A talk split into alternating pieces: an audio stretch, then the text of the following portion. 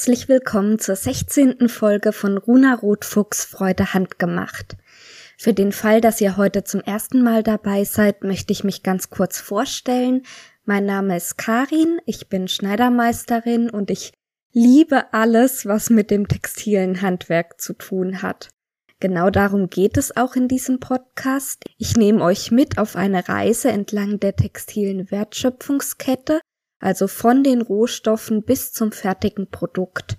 Aktuell sind wir beim Thema Weben und heute schauen wir uns ganz speziell die Körperbindung an. Bevor ich aber starte, wie immer noch der Werbehinweis.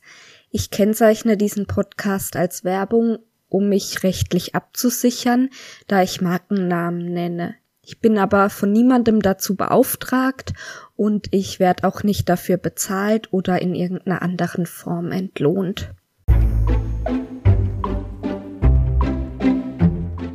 Dann stürzen wir uns mal direkt kopfüber in die Körperbindung. Wenn ihr diesen Podcast neu entdeckt habt und euch die Begriffe Bindung jetzt so gar nichts sagen, dann empfehle ich euch vielleicht zuerst die Folge 14 zu hören. Da ging es um das Weben allgemein. Dann habt ihr einfach schon mal eine gute Grundlage, auf der ich jetzt auch heute aufbaue. Die Körperbindung ist meiner Meinung nach die spannendste Bindung, weil es da die meisten Varianten gibt und die größte Varianz in den Ableitungen. Kennzeichnend für die Körperbindung ist, dass sich die Bindungspunkte diagonal berühren und dadurch Körpergrate entstehen. Wenn ihr euch einen Stoff anschaut, der in Körperbindung gewebt ist, zum Beispiel ein Jeansstoff, also ich sag das deshalb so komisch, weil eigentlich gibt's keinen Jeansstoff, sondern der Stoff heißt Denim und das Produkt, die Hose daraus heißt Jeans. Aber umgangssprachlich sagt man halt Jeansstoff, sag ich auch. Ja. Also wenn ihr euch so einen Stoff anschaut, dann sieht man ganz deutlich diese diagonale Struktur. Das sind eben diese Kypergrate. Und auch auf der Bindungspatrone sieht man, dass da eben Linien diagonal verlaufen. Zum Thema Bindungspatrone ähm, schiebe ich gleich noch was ein.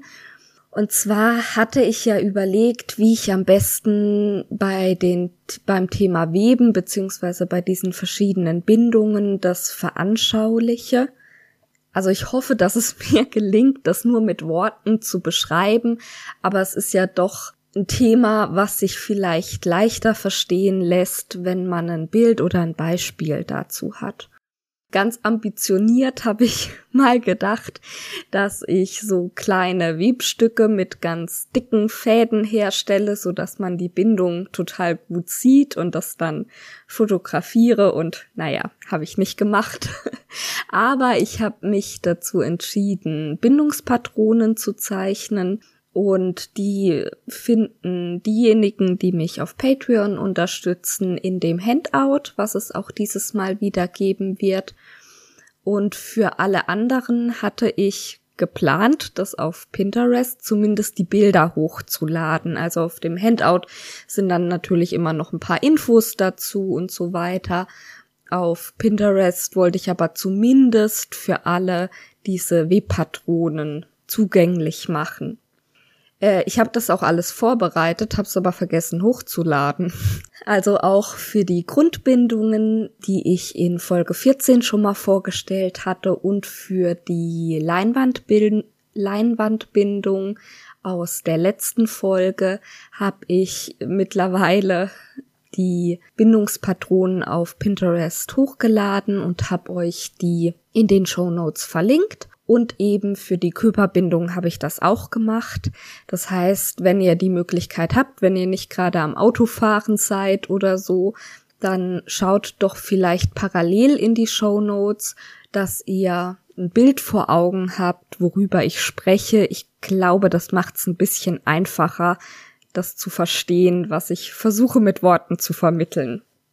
Genau, und wenn ihr euch diese Übersicht anschaut, dann habe ich ähm, oben quasi die Grundbindung der Körperbindung einmal als Flechtbild dargestellt und einmal als Webpatrone. Und da sieht man ganz deutlich diese diagonale Struktur, die sich eben Kypergrad nennt. Jetzt gibt's logischerweise zwei Möglichkeiten, wie diese Kypergrate verlaufen können. Entweder von links oben nach rechts unten oder in die andere Richtung von links unten nach rechts oben. Und da bedient man sich wieder dieser Begrifflichkeit, die wir auch schon beim Spinnen und beim Zwirnen hatten, dass man halt nicht sagt, ein Körpergrad, der von links unten nach rechts oben läuft, das wäre sehr umständlich, sondern man spricht dann von einem S-Köper beziehungsweise von einem Z-Köper, weil die diagonale Linie im S beziehungsweise im Z eben entgegengesetzt läuft und je nachdem, in welche Richtung es läuft, kann man dann den einen oder den anderen Buchstaben als Kurzformel dafür verwenden. Neben S- und Z-Köper kann man außerdem zwischen Schuss- und Kettköper unterscheiden. Bei der Köperbindung haben wir immer Flottungen. Flottung bedeutet, ein Faden läuft über mehr als einen anderen Faden. Also zum Beispiel läuft der Schussfaden über zwei oder über drei Kettfäden, bevor er dann wieder ins Gewebe einbindet, also von wahren Oberseite auf wahren Unterseite wechselt. Und dieses Stückchen, wo der Faden ungebunden verläuft, man sagt flott liegt, nennt man Flottung. Je nachdem, welcher, welches Fadensystem, ob Kette oder Schuss an der wahren Oberseite dominanter ist, also mehr Flottungen bildet, einfach mehr zu sehen ist, spricht man eben von einem Kett oder von einem Schusskörper. Ein Begriff, wo ich mir jetzt nicht so sicher bin, ob ich den bei der allgemeinen Folge übers Weben erklärt hatte, hm, falls ich's doch gemacht habe, doppelt hält besser, ist der Rapport. Der Rapport ist bei einer Webung die kleinstmögliche Einheit. Also bei der Leinwandbindung ist die kleinstmögliche Einheit ein Rapport von zwei Kett- und zwei Schussfäden. Also so ein Viererfeld, das ist das, was sich immer wieder wiederholt. Und bei der Körperbindung ist der kleinstmögliche Rapport einer von drei Schuss- und drei Kettfäden. Also auf der Patrone ist es so ein Feld mit neun Kästchen. Das markiert man üblicherweise in der unteren linken Ecke, entweder indem man es andersfarbig gestaltet oder eben so ein Eck einzeichnet. Und dieses Feld, dieser Rapport wiederholt sich dann immer wieder. Und aus diesem Rapport kann ich auch ableiten, wie viele Schäfte mein Webstuhl haben muss, um dieses Gewebe herzustellen. Das heißt, bei diesem kleinstmöglichen Rapport von drei Kett- und drei Schussfäden brauche ich drei Schäfte, um die Webung herzustellen. Man kann eine Körperbindung auch über sehr viel mehr Schäfte erstellen. Aber meistens bei der klassischen Körperbindung, jetzt nicht bei den Ableitungen, die gleich noch kommen werden, hat man entweder drei oder vier Schäfte. Und ich weiß nicht, ob das ein Ding ist, was auch unter Handwebern verbreitet ist oder nur in der Reenactment-Szene, wo mir das schon mehrmals begegnet ist. Da spricht man dann zum Beispiel nicht von einem dreischäftigen Köper, sondern von einem eins, also es wird geschrieben eins Bindestrich zwei Köper oder von einem zwei zwei Köper. Damit ist dann gemeint, dass man sich die erste Reihe vom Rapport anguckt und bei einem 1-2 Köper, also das ist ein dreischäftiger Köper, hat man dann halt eine Ketthebung, zwei Kettsenkungen, dann kommt wieder eine Ketthebung, zwei Kettsenkungen und so weiter. Und bei einem vierschäftigen Köper, bei diesem 2-2-Köper, wären es zwei Ketthebungen, zwei Kettsenkungen in Wiederholung. Das sind einfach nochmal verschiedene Möglichkeiten zu beschreiben, um was für eine Webart genau es sich handelt. Und in der Reenactment-Szene ist es halt deshalb wichtig, weil man ja versucht, möglichst authentische Stoffe zu benutzen, die halt ja aus dem richtigen Material sind, also aus Wolle oder Leinen oder was auch immer, in der richtigen Bindung, also richtig immer in Anführungsstrichen halt angelehnt an die Quelle, die man heranzieht, richtig äh, mit der richtigen Pflanzenfärbung und so weiter. Deshalb spielt es da eine Rolle und ist mir das da in dem Zusammenhang einfach schon öfter begegnet weil bei diesen historischen Stoffen, mit denen ich mich beschäftigt habe, die Körperbindung auch ganz oft vorkommt. Ein heutiges Beispiel für eine Körperbindung habe ich ja vorher schon genannt. Das ist der Denim, beziehungsweise der Stoff, aus dem unsere Jeans sind. Und in dem Fall ist es auch meistens so, dass man verschiedene Farben in Kette und Schuss hat und deshalb besonders gut diese Körperstruktur nochmal sieht und auch gut sieht, ob's ein Kett oder ein Schusskörper ist, weil auf der einen Warenseite das eine Fadensystem dominant ist und auf der anderen Seite das andere Fadensystem. Deshalb hat man also bei der Jeans oft, dass es außen blau ist und innen sehr viel heller. Ich weiß jetzt gar nicht, müsste ich mal nachgucken, welches Fadensystem welche Farbe hat und ob das immer gleich ist. Ich würde jetzt sagen, die Kette ist blau und der Schuss ist weiß, aber vielleicht ist es auch andersrum. Auf jeden Fall ist das ein gutes Beispiel. Erstens, weil, denke ich, jeder von uns irgendwas aus Jeansstoff zu Hause hat. Und zweitens, weil man diese verschiedenen Farben in Kette und Schuss hat und halt so einen ganz klassischen Köperstoff. Ein anderer bekannter Stoff in Körperbindung, der einem öfter begegnet, ist Gabardin. Und dann gibt's natürlich noch viel mehr, aber ich glaube, die zwei Beispiele sind schon mal gut. Dann würde ich mir jetzt gerne mit euch noch ein paar Abwandlungen anschauen. Wie gesagt, die Körperbindung bildet eigentlich Grundlage für ganz, ganz viele Variationsmöglichkeiten. Mit der kann man einfach super rumspielen. Ich habe euch die Abwandlungen mitgebracht, die auch in meinem Schulbuch aufgeführt werden. Das könnte ich eigentlich mal wieder sagen, falls ihr nicht von Anfang an zuhört. Das ist das Fachwissen Begleitung aus dem Europa Verlag. So ein gelbes Buch. Unter Kollegen heißt es immer das gelbe Buch. Ähm, und das finde ich richtig super. Das sind sehr leicht verständlich und relativ kompakt, aber doch ausführlich so die wichtigsten Sachen beschrieben, die mit der Textilerstellung zu tun haben.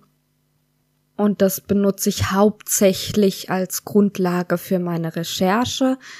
Dann habe ich natürlich einfach Dinge im Kopf, die ich jetzt nicht mehr speziell nachschaue und nach Belegen suche, sondern euch einfach erzähle, in der Hoffnung, dass das alles richtig ist, aber bisher kamen keine Beschwerden. Und dann gucke ich natürlich auch immer mal auf Wikipedia vorbei und witzigerweise deckt sich das gerade beim Thema Weben, die Einträge auf Wikipedia sehr auffällig mit dem, was in diesem Schulbuch steht.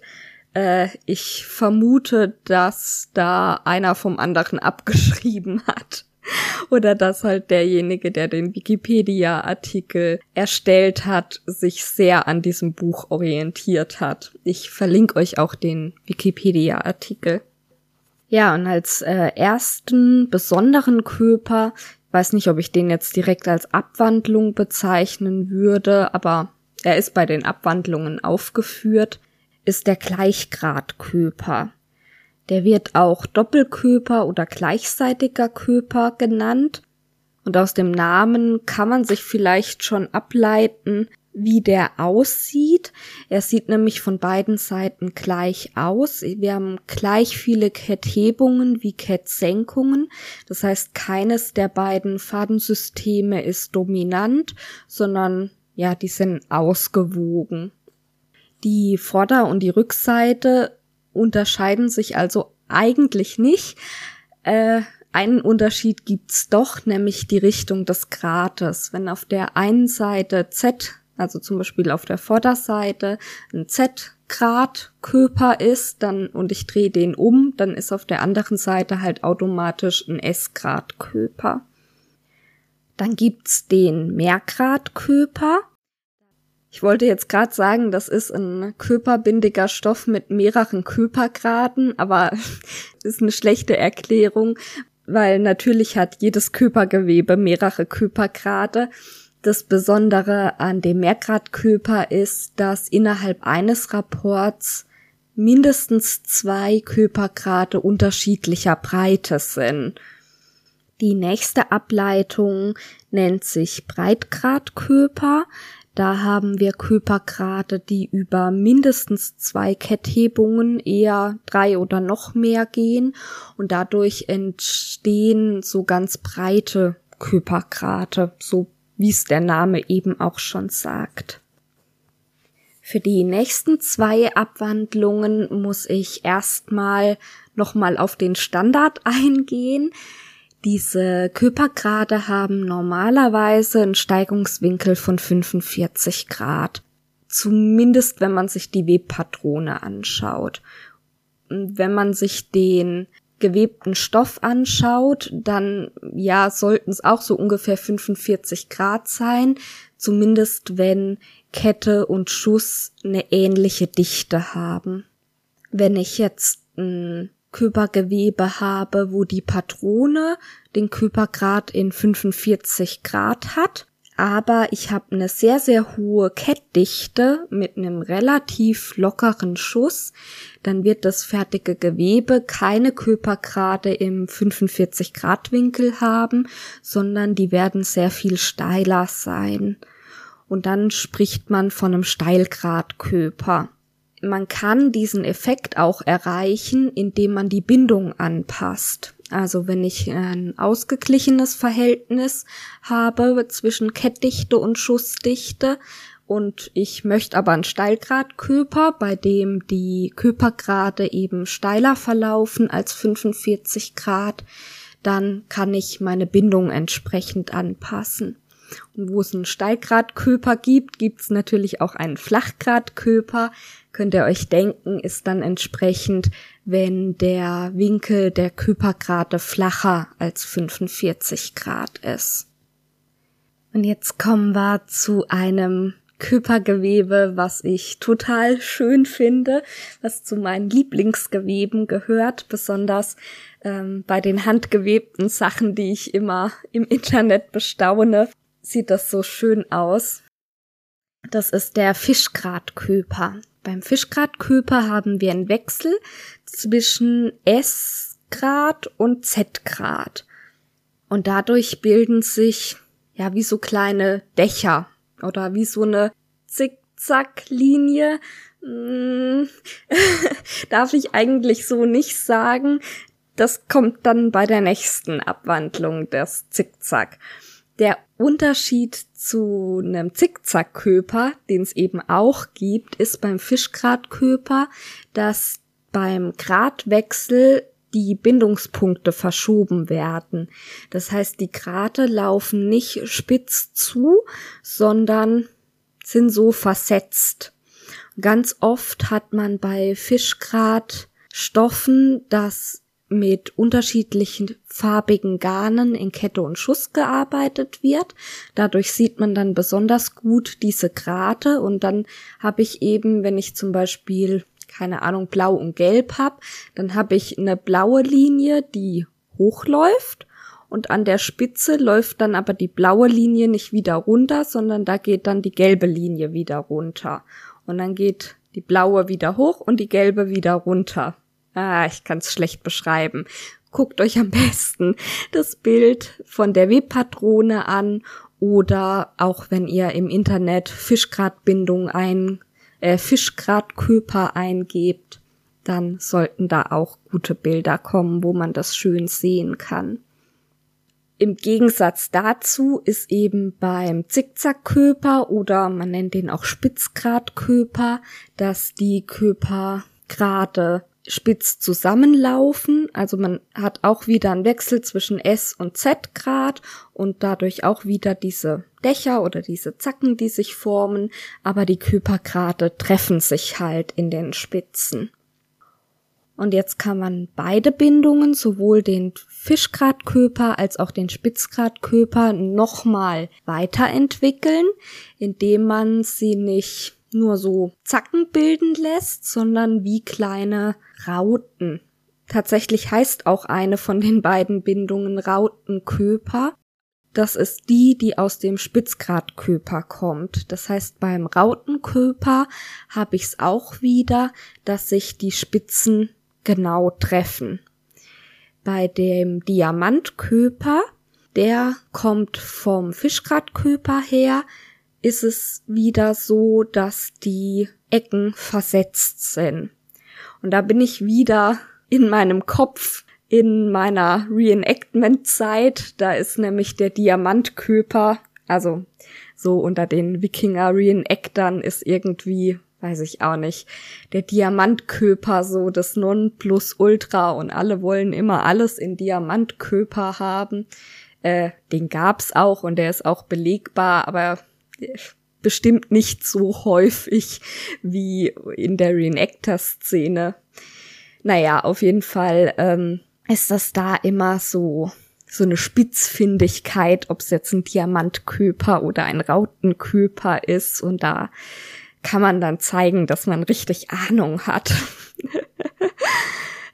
Optisch finde ich beide total hübsch egal ob jetzt die Grate spitz aufeinander zulaufen oder versetzt sind. Und wie gesagt, mir gefällt es halt total gut, wenn unterschiedliche Farben in Kette und Schuss sind und dann die Handweber da so wahnsinnig tolle Farbverläufe zaubern und ähm, da bin ich immer ganz begeistert von. Meine absolute Lieblingsbindung. Und dann habe ich noch eine letzte Abwandlung mitgebracht, bevor wir auch schon zum Ende kommen. Ach so, genau. Für Diamantköper und Rautenköper habe ich keine Patrone gezeichnet. Das schiebe ich jetzt ganz kurz noch ein, bevor wir zum Kreuzköper kommen. Ähm, es war gestern Abend schon relativ spät und ich hab's, ich weiß nicht, irgendwie es ist wunderbar gelaufen. Ich hatte alle Patronen gezeichnet und plötzlich war einfach vorbei. Ich habe ich hab keinen Fisch, äh, ich habe keinen Diamantköper mehr hinbekommen. Und dann habe ich gedacht, ist jetzt auch egal. Ihr könnt euch das sicherlich vorstellen anhand von anderen Bildern auch im Internet oder wenn man sich eben das Bild vom Fischgradköper vor, äh, anschaut und vorstellt, dass es einfach nochmal gespiegelt nach oben und unten ist. Übrigens habe ich die Webpatronen mit einem Grafikprogramm gezeichnet, was ich eigentlich benutze, um Plotterdateien herzustellen, weil ich mich mit dem Programm einfach am besten auskenne. Mein erster Gedanke war, dass ich die Patronen mit Excel machen könnte. Und das kann man bestimmt auch, aber meine Excel-Kenntnisse sind naja, sagen wir mal, sehr rudimentär. Und dann war das für mich die einfachste Lösung. Ich hätte natürlich auch die Bilder einfach aus dem Internet ziehen können oder aus meinem Schulbuch kopieren, aber ich war mir nicht sicher, wie das da mit Urheberrecht ist und äh, es war mir dann alles zu kompliziert und dann habe ich gedacht, ach, es kann ja nicht so lange dauern, diese Webpatronen selber zu zeichnen, zumal ich es auch gerne einheitlich haben wollte und nicht alle Patronen, die ich gerne gehabt hätte, gab's auf Wikipedia in diesem äh, einheitlichen Schema. Und dann habe ich mich, wie gesagt, dazu entschieden, die mit diesem Grafikprogramm selber zu zeichnen und es ging dann auch relativ zügig, nachdem ich mir mal ein Schema gemacht hatte, wie ich das machen möchte. Aber irgendwie gestern Abend der Diamantköper wollte nicht und der äh, und dann habe ich auch den Rautenköper weggelassen und habe die gar nicht separat aufgeführt, sondern gedacht, ich pack das zum Fischgrad und zum Spitzgrad dazu. So, lange Rede, kurzer Sinn. Ich mach mal weiter mit dem Kreuzköper. Den finde ich ein bisschen komisch. Der ist sowohl in meinem Schulbuch als auch bei Wikipedia mit genau den gleichen Worten erklärt und irgendwie, ähm, ja, kenne ich mich da entweder mit Weberei nicht genug aus, um das, den Sinn dahinter so richtig zu erfassen oder ich weiß es nicht, woran es liegt. Ich kann ja mal vorlesen, was hier steht. Kreuzköper. Er entsteht, wenn man den Rapport sowohl in Kettrichtung oder in Schussrichtung halbiert und die erste Hälfte der Fäden in Z-Richtung, die zweite Hälfte in S-Richtung binden lässt. Bei dieser Bindeweise erhält das Oberflächenbild keine Grate. Also was mir einleuchtet ist, dass ich eben einen sehr kurzen Wechsel zwischen S und Z-Graten habe und dadurch am fertigen Stoff eigentlich nicht mehr so richtig klar erkennbare Körpergrade habe. Aber dieses Halbieren des Rapportes, äh, ja, ich weiß auch nicht. Ist aber auch egal. Ich glaube, das ist keine Bindung, die uns allzu häufig begegnet was man wirklich behalten sollte oder was, ja, was heißt behalten sollte, also was man so als Hobbyschneider oder auch einfach als Mensch, der Textilien konsumiert. Was einem da öfter begegnet, ist generell die Körperbindung und dann kann man die halt noch spezifizieren mit ähm, S-Grad und Z-Grad und Schusskörper und Kettkörper und sind es jetzt, äh, ist es ein Steilgradkörper oder ein Gleichgradkörper oder ein Flachkörper. Das sind sicherlich so Begriffe, die man sich behalten kann und der Fischgradkörper beziehungsweise auch der Spitzgradkörper sieht man doch immer wieder. Also ich glaube, wenn ihr mit diesen Begriffen was anfangen könnt, dann seid ihr schon richtig gut dabei.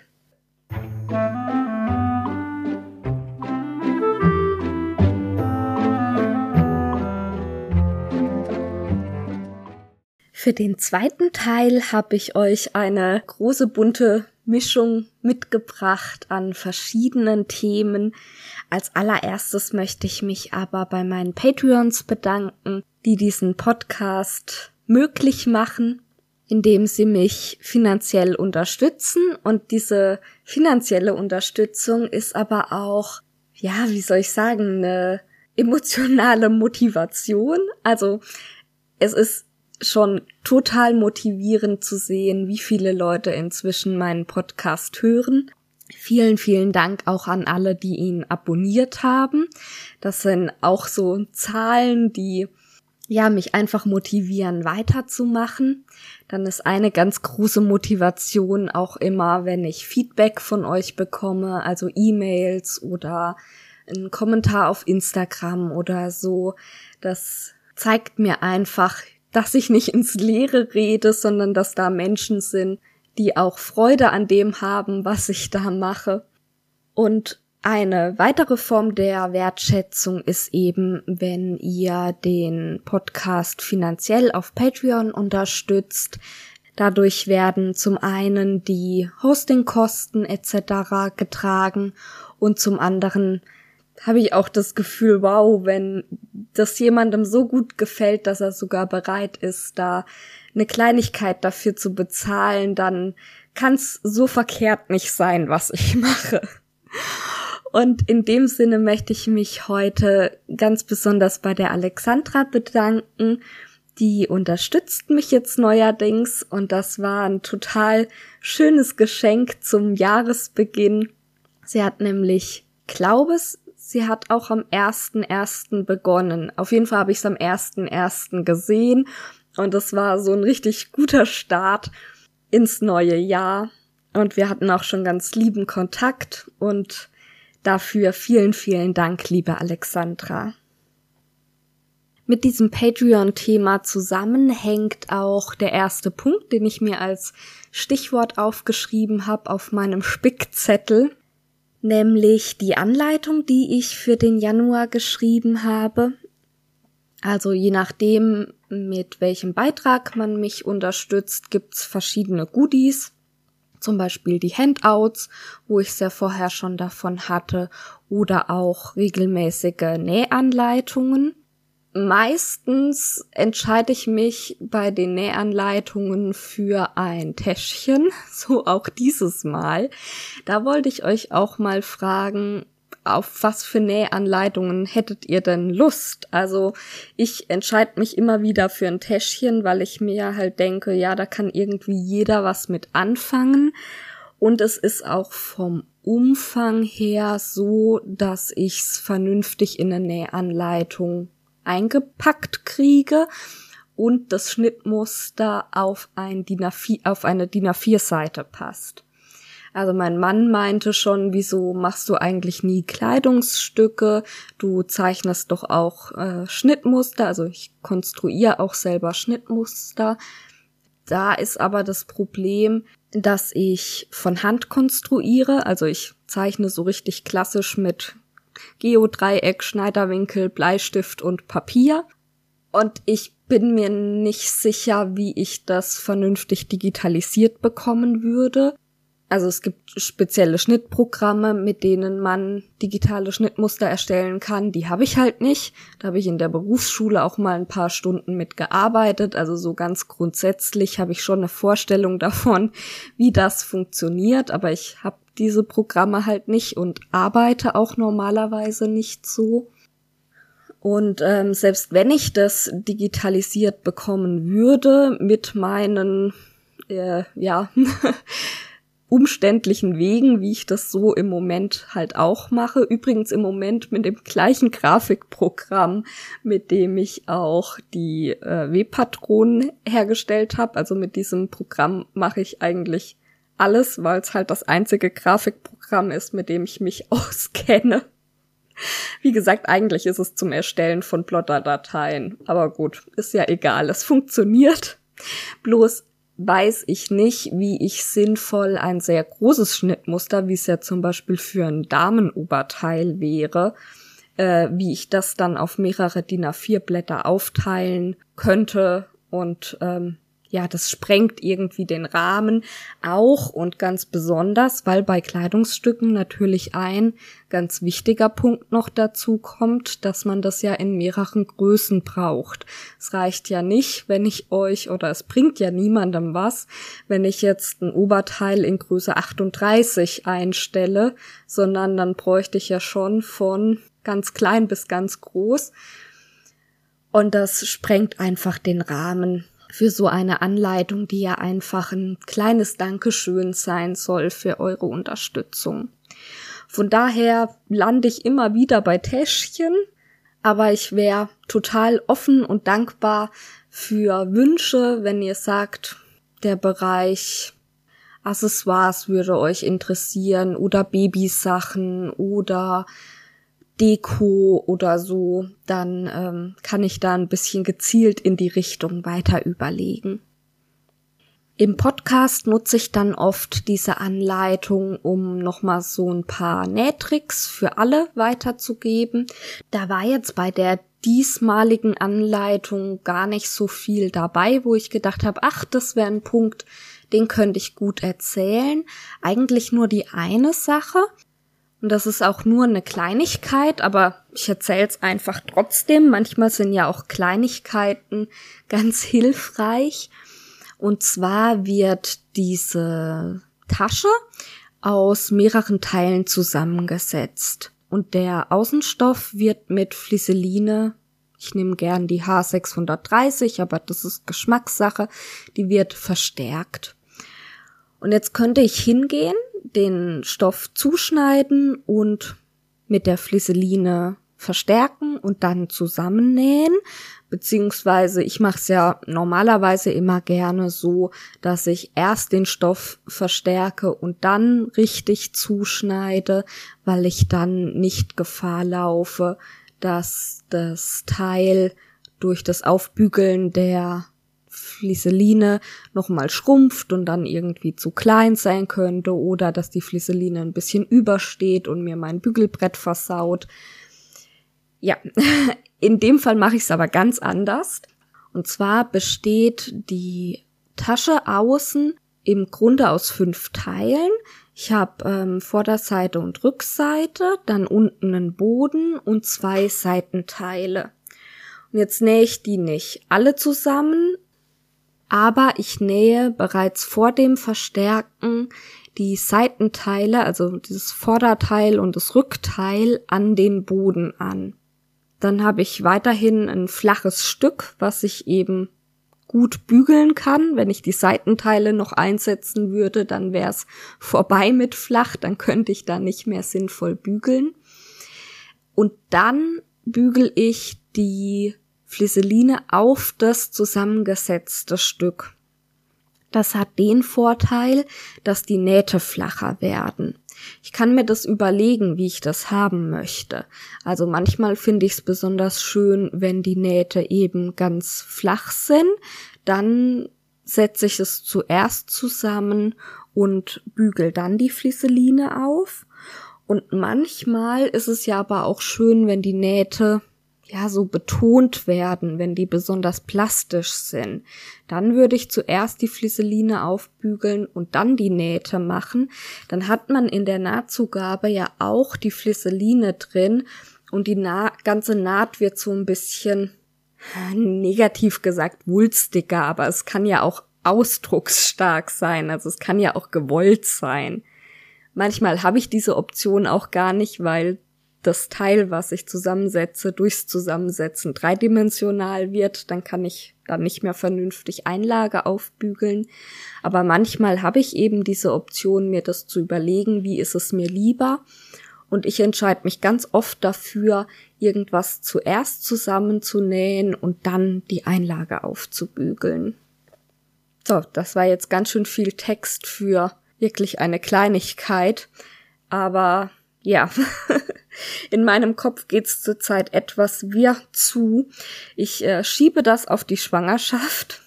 Mein Mann zieht mich immer auf, dass ich Schwangerschaftsdemenz hätte. Äh, anfangs äh, habe ich das als Witz begriffen. Mittlerweile denke ich, na, vielleicht ist ein Funken Wahrheit dran. Das hat sich auch letztes Mal beim Podcast aufnehmen gezeigt. Ich habe zum einen den Werbehinweis vergessen. Da habe ich mir dann aber schlau, wie ich bin, mich beholfen. Ich habe einfach den Werbehinweis aus einer anderen Folge rausgeschnitten und in die letzte Folge eingefügt. Es hat scheinbar niemand gemerkt, also alle, die ich so heimlich gefragt habe, na, ist euch beim Werbehinweis was aufgefallen? Wussten nicht, wovon ich rede, von daher scheint es gelungen zu sein. Was ich aber auch vergessen habe, ist mein Podcast-Tipp, den ich eigentlich jedes Mal an euch weitergeben möchte. Und dann hätte ich den natürlich im Nachhinein noch aufnehmen können und auch einfügen, aber ehrlich gesagt war ich dann einfach zu faul. Äh, meine Ausrede war, ah ja, muss ich das Mikrofon wieder auspacken und den Ständer und bis ich alles aufgebaut habe. Das ist natürlich äh, Quatsch, das ist einfach eine Ausrede. Es dauert keine fünf Minuten, das Mikrofon aufzubauen. Ich war zu faul dafür und deshalb gab's letztes Mal keinen Podcast-Tipp. Dafür habe ich gedacht, mache ich heute gleich zwei. Und dann ist das nämlich auch eine gute Gelegenheit, mal einen Podcast-Tipp mit aufzunehmen, der nichts mit Handarbeiten zu tun hat. Ich habe ja schon mal erzählt, ich höre total viele Podcasts und auch nicht nur, wenn auch viele Handarbeitspodcasts, aber eben nicht nur. Und so die anderen Themen, die ich höre, bin ich mir halt nicht sicher, ob die euch interessieren oder nicht. Das sind ein paar richtig gute Podcasts dabei, wo ich denke, ähm, die sollte man auf jeden Fall weiterempfehlen. Aber ja, ich glaube, der gemeinsame Nenner ist halt bei den Menschen, also bei euch, die mir zuhören und mir, dass wir uns alle für Handarbeiten und Textilien und so weiter interessieren. Und bei diesen anderen Themen weiß ich es einfach nicht. Das ist ja überhaupt das große Dilemma beim Podcasten, dass ich euch zwar ganz viel von mir erzählen kann, aber ausgenommen von denen, die mir E-Mails schreiben, weiß ich ja nur ganz wenig über euch. Eigentlich weiß ich nur, dass ihr meinen Podcast hört. Das sehe ich an den Zahlen. Aber wer ihr seid und was ihr macht und wofür ihr euch interessiert, keine Ahnung. Von daher gibt's als erstes mal einen Handarbeitspodcast als Empfehlung. Da ist die Chance bestimmt am größten, dass ich euren Geschmack treffe. Und da habe ich mir für dieses Mal den Zwillingsnadel-Podcast aus meiner Liste rausgepickt, weil ich jetzt in der letzten Woche viele alte Folgen da nachgehört habe und dann auch so ein bisschen mehr drin bin und besser darüber erzählen kann, ohne völligen Stuss zu verbreiten. Der Zwillingsnadel-Podcast ist ein echtes Urgestein unter den Handarbeits-Podcasts. Der wird gemacht von der Tini und die Tini ist Mama von zwei Zwillingsmädchen. Äh, von daher finde ich den Namen richtig toll. und sie spricht auch übers Nähen. Also Zwillingsnadel passt total gut. Neben dem Nähen geht's auch ganz viel ums Stricken. Also das sind eigentlich so ihre Hauptthemen, würde ich sagen. Stricken und Nähen. Aber immer mal wieder auch andere Handarbeiten. Und dann gibt's eine feste Rubrik aus der Hexenküche. Da geht's ums Backen und Kochen. Und dann gibt's noch die Kategorie und sonst so. Da erzählt sie, ja, einfach andere Dinge, die sie beschäftigen. Und das sind so Themen, die immer wieder kommen und die ich einfach eine tolle Ergänzung zu dem Handarbeitsthema finde, weil die mich meistens auch interessieren. Einmal Brettspiele, also sie und ihre Familie spielen total gerne und da erzählt sie immer mal oder stellt auch was Neues vor und da waren auch schon ein paar Tipps dabei, die ich echt super fand weil ich selber auch total gerne Brettspiele spiele. Zum Leidwesen meines Mannes, der das nicht gerne tut. Aber ich habe glücklicherweise eine Familie, die das gerne tut und dann kann ich mit denen als mal spielen. Ja, und dann geht's auch um Tierschutz. Sie hat zum Beispiel eine ganz große Aktion gehabt, wo sie Katzen aus dem Schrebergarten ihrer Eltern, also verwilderte Katzen, Streuner, die da in dieser Gartenanlage umher waren, die hat sie eingefangen und kastrieren lassen und teilweise auch vermittelt und ins Tierheim und so weiter. Oder es geht um Tipps, wie man ja mehr Nachhaltigkeit in sein Leben bringen kann. Also einfach so Themen, die sie halt interessieren, darüber spricht sie auch. Und das ist immer eine ganz tolle Mischung. Und ich finde, sie macht es auch total sympathisch und man kann ihr gut zuhören. Es gibt inzwischen schon 81 Folgen. Also wenn ihr den Podcast bisher nicht kanntet, dann gibt es sehr, sehr viel nachzuhören. Die Abstände zwischen den Folgen sind teilweise recht lange. Äh, ich vermute, dass sie so im Plan hat, eigentlich einmal im Monat zu podcasten, aber manchmal klappt's halt nicht und dann sind die Abstände halt länger. Aber wie gesagt, sie macht es schon seit 2012. Es gibt inzwischen 81 Folgen. Also wenn der Abstand mal ein bisschen länger ist, da ist ein großes Reservoir, was man auch im Nachhinein noch hören kann. Ich verlinke euch ihre Seite in den Show Notes.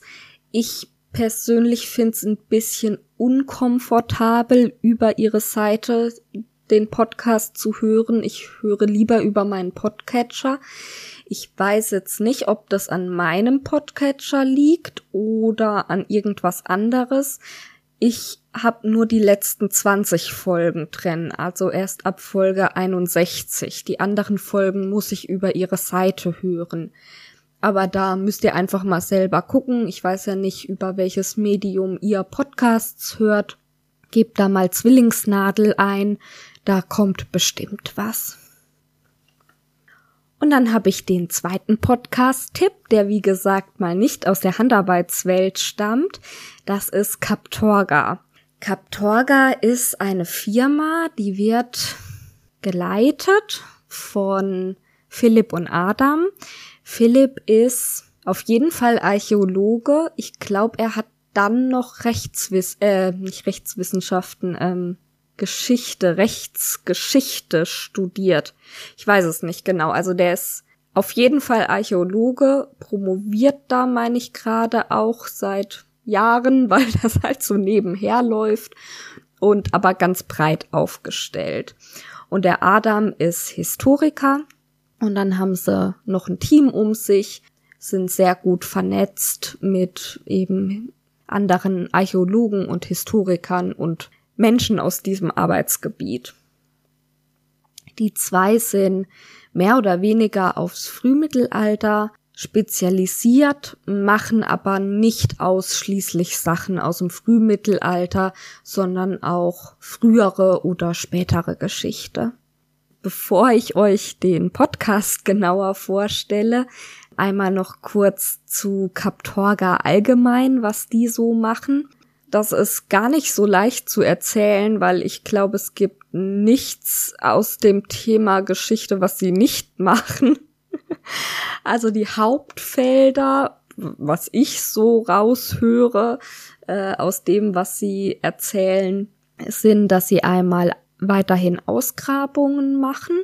Dann arbeiten sie auch mit Museen zusammen. Zum Beispiel war letztes Jahr, ich glaube es war letztes Jahr oder schon vorletztes Jahr, äh, zu Zeiten von Corona haben sie mit den ähm, staatlichen Museen zu Berlin zusammengearbeitet und eine Ausstellung zu den Germanen kuratiert, die eben wegen Corona viel auch online stattgefunden hat.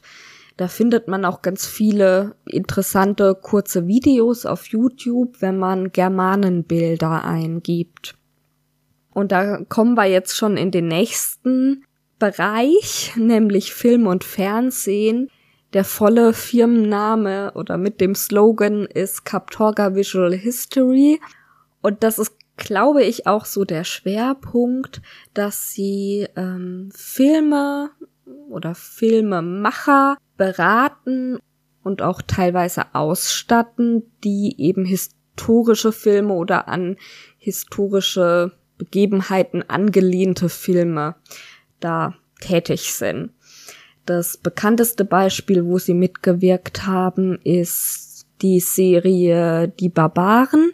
Die läuft auf Netflix, ist eine deutsche Produktion, wo es um, ja, letztendlich um die Varusschlacht geht. Und da haben sie eben mitgewirkt und für die Römer auch richtig viel positive Kritik bekommen mit den Germanen sind sie selber nicht so 100% zufrieden. Man muss ja bedenken, die haben ja nicht 100% der Entscheidungsgewalt, ne? Also sie sind halt in einer beratenden, beratenden Funktion, aber so ein Filmemacher interessiert sich ja nicht ausschließlich dafür, was denn nun auf dem aktuellen Stand der Wissenschaft das historisch korrekte ist, sondern der hat ja noch ganz viele andere Entscheidungskriterien bei sich im Kopf, die er mit berücksichtigt. Und dann werden halt manchmal auch Kostümentscheidungen getroffen, die ja dem Adam und dem Philipp nicht ganz so gut passen. Aber das ist so das Feld, in dem sie tätig sind. Und außerdem sind sie auch total aktiv auf YouTube. Da gibt's ganz viele Videos von sachlich bis äh, eher satirisch. Da lohnt sich zum Beispiel total das Musikvideo von ähm, Sven Schlamm Lederson. da nehmen sie quasi dieses, ja, Wikingerbild auf die Schippe, wie es halt von Vikings und im Anschluss an Vikings von gefühlt allen transportiert wird und mh, mm, nicht so ganz den historischen Tatsachen entspricht. Genau, aber es gibt auch ganz viele ähm, Videos, die eher sachlich sind, wo sie eben ihr Wissen auf unterhaltsame Weise teilen. Und es gibt auch einen Audiopodcast. Da sind wir jetzt beim eigentlichen Thema. Den möchte ich euch nämlich empfehlen. Jetzt weiß ich nicht genau, wie das ist, wenn man als Nicht-Patreon diesen Podcast hört. Also ich unterstütze Kaptorga auf Patreon und eines der Goodies ist eben, dass man wöchentlich einen Pod eine Podcast-Folge bekommt. Ich weiß definitiv, dass es ganz, ganz viele Folgen auch für Nicht-Patreons gibt. Die sind entweder auf YouTube, dann halt mit einem Standbild im Hintergrund oder auf Spotify oder auch in jedem beliebigen anderen Podcatcher. Ich bin mir nicht sicher, ob das alle Folgen sind. Zumindest erscheinen die öffentlich später wie für die Patreons und vielleicht gibt's auch einzelne Folgen, die gar nicht öffentlich erscheinen. Aber es sind jede Menge. Die machen seit 2018 Podcasts und ich schätze, es sind so 50 Folgen bisher rausgekommen. Ich muss das deshalb schätzen und kann es nicht genau nachgucken, weil die nicht durchnummeriert sind, sondern oft in Kleinfolgen nummeriert sind. Zum Beispiel war die letzte Folge, das waren sieben oder acht, meine ich, da ging es um Tolkien. Und dann sind die halt von eins bis acht durchnummeriert und dann fängt die nächste Nummerierung für das nächste Thema an. Aus dem Ganzen, was ich jetzt schon über Kaptorga erzählt habe, könnt ihr euch wahrscheinlich denken, was die Themen sind. Es geht natürlich um Geschichte, hauptsächlich Dinge, die mit dem Mittelalter zu tun haben, aber nicht ausschließlich.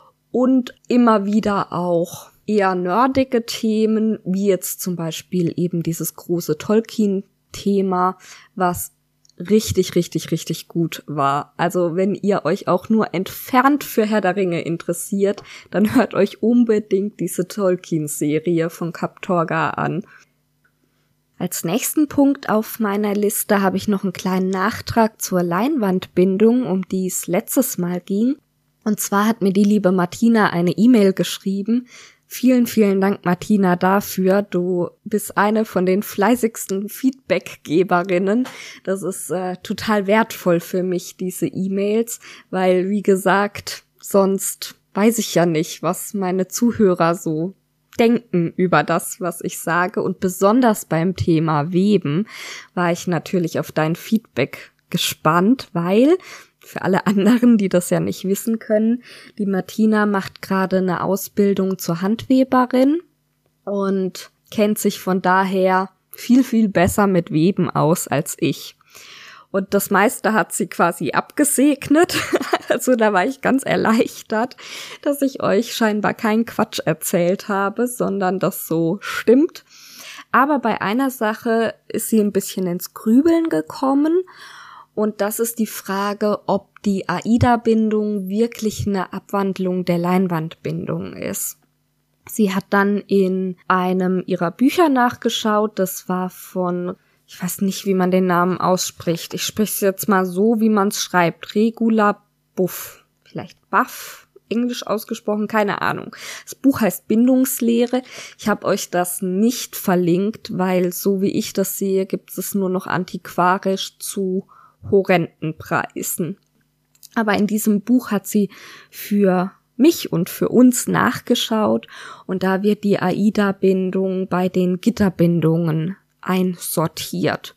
Die Kategorie Gitterbindung kannte ich jetzt gar nicht, aber fand ich gut zu wissen oder spannend zu wissen, dass das eben nicht so richtig eine Abwandlung von der Leinwandbindung ist. Irgendwie natürlich schon, weil letztendlich ist die Leinwandbindung die Mutter aller Bindungen und jegliche Abwandlung ist irgendwie eine Abwandlung von der Leinwandbindung. Aber die Entfernung zur Leinwandbindung ist halt doch schon relativ groß. Und da wollte ich euch an einem Gedankengang teilhaben lassen. Das ist jetzt im Grunde ein neues Thema. Wir machen ja, ob's uns passt oder nicht. Und manchmal ist es blöd, aber im Großteil ist es einfach sehr, sehr hilfreich. Teilen wir eigentlich alles in Schubladen oder in Kategorien ein. Das hilft uns, die Welt, ja, überhaupt mit der Welt klarzukommen und überhaupt Begriffe für Dinge zu haben. Zum Beispiel, wenn ich ein Pferd habe, dann erkenne ich, dass das ein Pferd ist und kann es als Pferd betiteln, obwohl es ganz viele verschiedene Pferde gibt. Und ich kann einen Esel davon abgrenzen, obwohl Pferd und Esel viele Gemeinsamkeiten haben und ich wieder eine Überkategorie machen könnte, in der beides sind, keine Ahnung, Huftiere oder so. Aber ich kann eben diese Kategorien bilden und kann von einem Pferd oder von einem Esel sprechen und jeder, mit dem ich darüber spreche, weiß, was ich meine. Also das ist ungemein wichtig für uns, dass wir diese Kategorien, diese Schubladen bilden können. Ich habe leider nicht mehr gefunden. Ich glaube, es war Platon, der sich auch. Ich habe irgendwann mal auch ein Buch darüber gelesen, aber das ist so lange her. Ich weiß nicht mehr, wie das Buch hieß und ich weiß nicht mehr, wie welcher Philosoph das war, auf den sich das bezog. Ich glaube, es war Platon. Äh, und da war auch ein ganz spannendes Bild, was mir so im Kopf hängen geblieben ist, dass ich quasi wie so eine Plätzchenausstechform hab. Also jetzt zum Beispiel für Pferd, ne? Da habe ich meine Plätzchenausstechform Pferd und mit der steche ich jetzt aus Keksteig lauter Pferdeplätzchen aus. Der Teig verformt sich ja und jedes einzelne Plätzchen sieht ein bisschen anders aus. Aber wenn ich in meinem Kopf das abgleiche und das passiert unbewusst automatisch, dann erkenne ich, das ist aber die Plätzchenausstechform Pferd und nicht die Plätzchenausstechform Stern oder Schaf gewesen und kann deshalb alle diese Weihnachtsplätzchen in Pferdeform als Pferdeplätzchen ansprechen, obwohl die natürlich alle ein bisschen unterschiedlich sind. Das äh, finde ich einfach ein total spannendes Bild, was ich mit euch teilen wollte. Und die Überlegung, die jetzt aber mal wieder angestoßen wurde, wegen diesem Thema, ist die AIDA-Bindung eine Leinwandbindung oder nicht, ist ein Thema, was mich, ach, ich würde sagen, so seit einem halben Jahr immer wieder gedanklich beschäftigt inwiefern uns im Alltag überhaupt Kategorien begegnen, die wirklich absolut sind. Ich glaube, angefangen hat äh, dieser Gedanke oder dieses, ja, dass ich mich da so immer wieder mal darüber nachdenke, als ich mit Spinnen angefangen habe und mich dann mit Streichgarn und Kammgarn beschäftigt habe und gesehen habe, okay, es gibt zwei Kategorien. Das eine ist das Kammgarn auf der einen Seite und das andere ist das Streichgarn auf der anderen Seite. Aber die sind nicht ganz klar abgegrenzt, sondern es ist mehr ein Spektrum.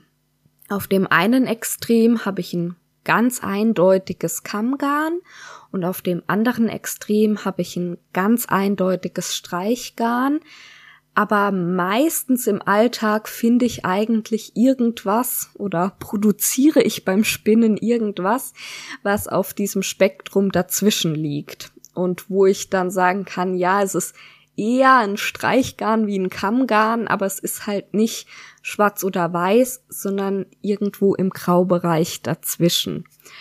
Und so im Alltag denke ich eigentlich täglich immer wieder an irgendeiner Stelle, ja, das ist jetzt wieder so ein Beispiel, wo es eben nicht ganz klar abgegrenzt zwei Schubladen gibt, sondern ja, es gibt diese zwei Extrempunkte, aber im Alltag begegnet, begegnet mir eben etwas, was aus beiden Schubladen ein bisschen was hat. Und natürlich macht es die Welt unglaublich komplex, und es wäre sehr viel einfacher, was ja auch der Populismus leider sehr erfolgreich tut, wenn man die Welt einfach, ja, in gut und böse, in schwarz und weiß, in, in diese festen Kategorien einteilen könnte. Aber wenn man mal ganz aufmerksam hinspürt, eigentlich geht das an den wenigsten Stellen. Und das macht's ja irgendwie auch spannend und komplex nicht im anstrengenden Sinne, sondern im interessanten Sinne. Und diese Überlegung wollte ich einfach mit euch teilen, weil, ja, ich weiß nicht, weil die mir zurzeit immer wieder begegnet. Und ich gedacht habe, ich teile mal mit euch, wie es so in meinem Kopf zugeht, und womit ich mich so gedanklich beschäftige, wenn ich abends wach liege. Das nächste Thema, mit dem ich mich auch zurzeit beschäftige, wenn ich abends wach liege und auch sonst eigentlich den ganzen Tag, möchte ich euch auch erzählen. Und das ist auch wieder ein Thema mit Handarbeitsbezug und ein Thema mit Bezug zu meinem persönlichen Leben. Mm, ich finde es immer ganz schön, wenn man von den Podcastern, denen man regelmäßig zuhört, auch so ein bisschen was aus deren Privatleben erfährt. Jetzt nicht, also ich muss nicht alles wissen, aber ähm, ja, dass man einfach das Gefühl hat, das ist ein Mensch, mit dem man da, dem man da zuhört und so ein bisschen, ja, habe ich manchmal auch das Gefühl, dass die Podcaster, denen ich schon lange zuhöre, fast so was wie Freunde sind, wenn man das ja, das kann man natürlich nicht sagen, weil äh, umgekehrt wissen die ja nicht mal, dass es mich gibt. Aber einfach, wenn man regelmäßig jemandem zuhört und auch so ein bisschen einen persönlichen Bezug zu dem hat, das finde ich ganz schön. Und deshalb wollte ich euch das erzählen. Jetzt habe ich aber genug um den heißen Brei rumgeredet. Worum geht's? Es geht um meinen Wohnort. Äh, ich wohne im Moment am Rande vom Odenwald, so ja zwischen Heidelberg und Darmstadt. Und äh, da ist es auch total schön, gar keine Frage. Und wir haben es uns hier in unserer kleinen Wohnung sehr schön eingerichtet und fühlen uns sehr wohl. Wir leben sehr ländlich. Wir gucken äh, direkt auf Wald und Wiesen und morgens können wir die Rehe beobachten und es ist alles ganz wunderbar. Aber trotzdem hatten wir schon seit längerem vor, doch wieder umzuziehen. Besonders mir war das noch mal ein Stückchen wichtiger wie meinem Mann, weil wir kommen nicht hier aus der Gegend. Wir kommen beide aus der Gegend um Freiburg, haben uns auch dort kennengelernt vor 15 Jahren oder mittlerweile 16 Jahren äh, 15,5 Jahren. Ich habe gerade nachgerechnet. Mhm. Haben wir uns dort kennengelernt als Jugendliche und wie dann halt nach dem Abitur, ne, Studium, Ausbildung, Beruf, hat's uns halt von zu Hause weg verschlagen. Das war damals nicht so, dass wir jetzt unbedingt weg wollten. Ne, manche sagen ja auch bloß weit weg und äh, in eine ganz große Stadt und keine Ahnung, die Welt kennenlernen. Das war jetzt bei uns nicht so. Das hat sich einfach so ergeben, dass halt Studienplatz und Ausbildungsplatz und so weiter einfach woanders war. Es war dann aber auch nicht schlimm. Also das hat einfach keine Rolle gespielt. Ich habe mich ja damals ähm, um einen Maßschneiderplatz beworben äh, und da gibt's nicht so viel Auswahl, weil ich also unbedingt auch in einem Betrieb lernen wollte und nicht vollschulisch. Und da habe ich mich einfach deutschlandweit beworben und bei Darmstadt hat's dann geklappt und dann bin ich halt hierher gezogen und irgendwann ist mir mein Mann dann hinterhergezogen und ja, so sind wir hier in der Gegend gelandet. Das ist jetzt ungefähr zehn Jahre her. Und mit den Jahren ist mir diese räumliche Distanz zu meiner Heimat und damit auch zu meiner Familie immer schwerer gefallen und habe ich immer mehr, also man kann schon sagen, die letzten fünf Jahre habe ich schon richtig darunter, ja, vier, fünf Jahre habe ich schon richtig darunter gelitten. War das schon eher unfreiwillig, dass ähm, wir noch hier geblieben sind, wie gesagt, meinem Mann hat's nicht ganz so viel ausgemacht und der war halt noch in der Fortbildung. Die äh, wollten wir auf jeden Fall hier noch fertig machen oder er wollte die noch hier fertig machen. Und dann war natürlich auch das Thema, ne, man kann ja nicht einfach umziehen. Wir brauchten dann beide Arbeit. Also wir brauchten quasi möglichst gleichzeitig er einen Job, ich einen Job und wir zusammen eine Wohnung und alles am gleichen Ort und alles gleichzeitig. Könnt ihr euch vorstellen, ist nicht ganz so einfach. Ja, und äh, jetzt vor Weihnachten haben sich die Ereignisse überschlagen. Und ähm, es war ein wahnsinniges Hin und Her und ja, äh, das sind jetzt wieder Themen, die will ich gar nicht so groß und breit ausführen. Aber jedenfalls de, de, das Ergebnis dieser ganzen Sache ist, dass wir zum 1. Februar umziehen werden, wieder zu meinen Eltern ins Haus. Und da freue ich mich ganz, ganz arg drauf. Aber es bedeutet natürlich auch ein bisschen Arbeit. Das sind ja, so 220 Kilometer, die wir umziehen. Das heißt, da ist auch nix mit äh, ein Tag lang einen Sprinter mieten und dann drei, vier Mal hin und her fahren, sondern wir möchten möglichst mit einer Fahrt alles runterschaffen, beziehungsweise jetzt zu Weihnachten und so waren wir ja auch unten, dann haben wir immer schon Teile mit runtergenommen und ähm, jetzt am Wochenende streichen wir und das sind verschiedene Vorbereitungen eben schon im Gange. Und dann kommt der große Umzug am letzten Januarwochenende. Und ich hoffe total, dass das alles so klappt, wie ich mir das überlegt habe. Und ja, alles ganz spannend. Und wie gesagt, ich freue mich aber ganz, ganz dolle, weil ähm, ich mir das schon ganz lang gewünscht habe, wieder näher bei sowohl meiner als auch der Familie meines Mannes zu sein. Und jetzt, wo wir Nachwuchs bekommen, ist es natürlich ganz besonders schön, wenn dann auch die Familie da ist. Ja, Thema Schwangerschaft auch noch da ein kleines Update. Also der Bauch äh, wächst und wächst und wächst. Ich ähm, kann jetzt auch nicht mehr auf dem Bauch schlafen. Sehr zu meinem Leidwesen. Und ich merke langsam schon, dass ich nicht mehr so kann wie normalerweise. Also es geht mir gut, ich möchte mich auch nicht beschweren, ich freue mich ja irre auf unser Kleines und äh, würde alles in Kauf nehmen an Unannehmlichkeiten, aber so viele Unannehmlichkeiten sind's gar nicht. Bloß ich merk's jetzt schon und ich ähm, bin vor allem körperlich nicht mehr ganz so leistungsfähig und äh, ja, das Thema Schwangerschaftsdemenz habe ich ja auch schon angesprochen, wobei das eher scherzhaft gemeint ist. Wie gesagt, im Großen und Ganzen geht's mir gut. Aber ich kann halt zum Beispiel keine Umzugskartons tragen. Das geht einfach nicht. Ja, was wollte ich euch aber eigentlich erzählen? Eigentlich wollte ich euch erzählen eine ganz, ganz schöne Entwicklung, die mit diesem Umzug zusammenhängt. Und das ist meine räumliche Situation, wenn es ums Thema Nähen geht.